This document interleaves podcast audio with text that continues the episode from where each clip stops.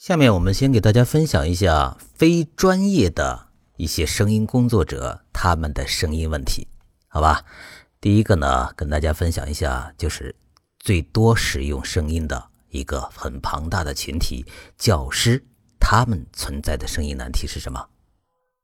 作为老师啊，跟其他专业的声音工作者相比，可能是在声音方面最被低估的一个群体。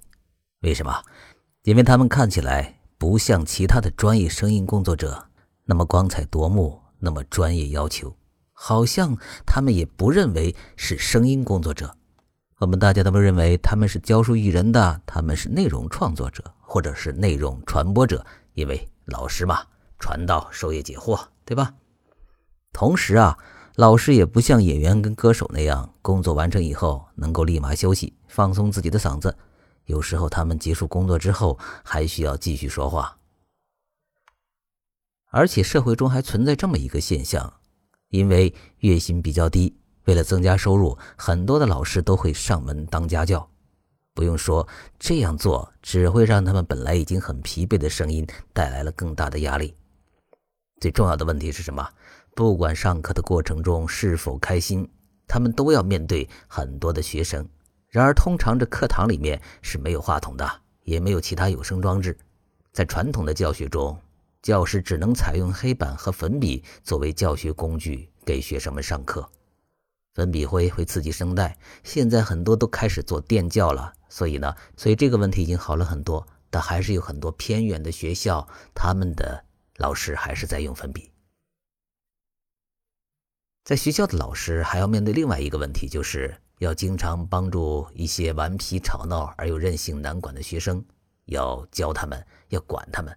因此，他们除了发声讲课之外，还要靠什么？大声的、厉声的管教不听话的学生来维持课堂纪律。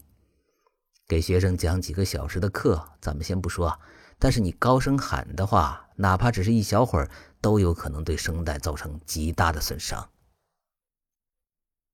在我身边就有过一些从事教学工作的人，我发现他们根本就不知道保护自己嗓音的重要性，也不知道声音是可以通过训练来变得更有魅力、更加的高效。对于老师来说，声音的耐力和穿透力是需要注意的两个关键点。如果老师在这两点上多下功夫，就能够有效预防很多问题，同时也能做到长时间的高效用嗓。他们需要掌握用气发声，在说话的时候调整呼吸，这样做不至于使嗓音紧张。在后面我们都会给大家分享如何来做到这一点。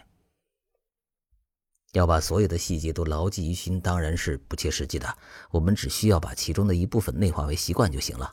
比如说，在嗓音、在呼吸、在保养、开嗓这方面做足努力，来制定一套自己的练声计划。而每一周让嗓子休息一段时间也是十分有益的。这样做能够让平日过度劳累的嗓子得到恢复。声音休息是老师最重要的一个环节啊！作为老师呢，需要按照以下步骤来保护嗓子：第一个，要清楚自己是不是过度用嗓了；二，明白自己如果长期过度用嗓，可能对声音造成的永久性的损伤。三，在比如说呼吸，还有声音穿透力等发声练习上投入必要的时间和精力。四，制定一套自己的练声和开嗓日常计划。第五，制定一项每周声音休息的计划。最后一点也是最重要的一点是，作为老师啊，一定要警惕每一种声音问题的征兆，一旦发现立即休息，或者是去找专业的医生或者是语言治疗专家。来尽早解决问题，避免永久性的嗓音损伤。